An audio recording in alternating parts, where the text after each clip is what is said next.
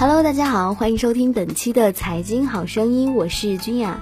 喜欢我们的节目，可以关注财经频道，点击红心来收藏。周二又是千股跌停，中国股市呢已经沦为利益输送工具，成为上市公司的提款机。很多风险根本不是市场性风险，而是其他的非市场性的风险，对于普通投资者防不胜防。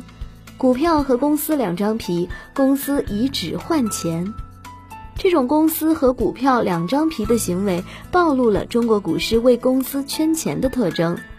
股市的账户成为上市公司圈钱的提款机。上次暴跌是七月二十四号上冲四千一百八十四点，无力突破四千二百点后下调。七月二十七号暴跌百分之八点四八至三千七百二十五点。而这次是冲四千点无果，大跌百分之六点一五至三千七百四十八点。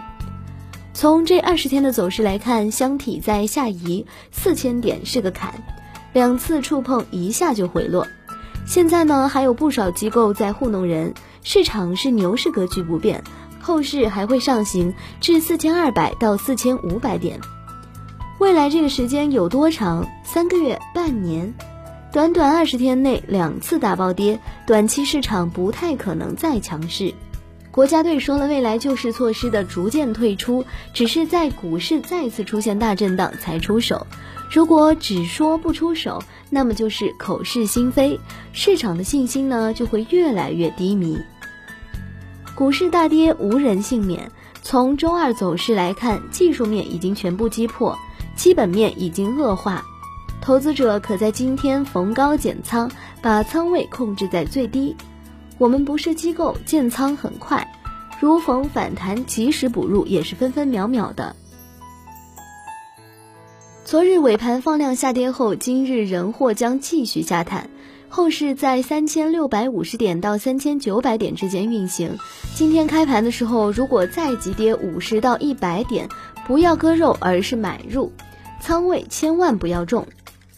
这世道很难赚钱。周二下跌是中粮系、传播板块、军工航天引发的，前期涨幅累计巨大，机构主力趁机逢高出货。后市继续关注军工、新能源、航空、国企改革等板块。好了，以上就是今天财经好声音的全部内容，感谢各位的收听，我是君雅，我们下期节目不见不散喽。